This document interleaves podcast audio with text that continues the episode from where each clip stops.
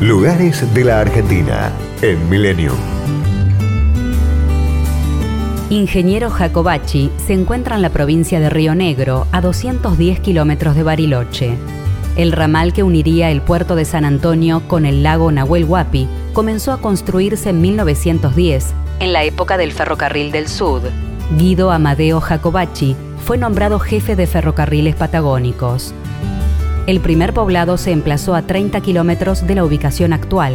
Se fundó recién en 1916, cuando arribó el ferrocarril desde Plaza Constitución. Años más tarde, tomó el nombre del ingeniero que estuvo a cargo de las obras. Durante mucho tiempo, fue la cabecera del ferrocarril de Trocha Angosta, conocido como La Trochita, que unía esta localidad con Esquel, en la provincia del Chubut. Al costado de la vía, junto a la réplica de la estación, se pueden tomar fotos en una antigua locomotora. Con las cenizas del volcán Puyehue, que erupcionó en 2011, se construyó una ruca tecnológica. Simboliza la fuerza de un pueblo para salir de la catástrofe.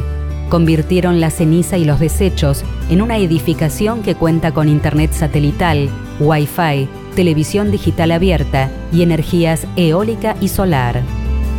A 5 kilómetros se encuentra la tumba de los últimos dinosaurios, donde se hallaron restos fósiles correspondientes a su etapa final. El Museo Antropológico e Histórico exhibe sus hallazgos. El Bajo Colorado es una gran depresión de origen cretácico de hace aproximadamente 80 millones de años. Se caracteriza por sus sedimentos continentales de color rojizo. La Plaza de Troncos Fósiles es un espacio verde con troncos petrificados. En el mercado artesanal Ñumicam se tejen prendas siguiendo la tradición mapuche. En las cercanías se ofrece turismo rural para compartir días de campo y conocer el circuito de la lana. En Piedra Pintada, La Angostura y Ojos de Agua se puede apreciar el legado de los pueblos originarios plasmado en pinturas rupestres.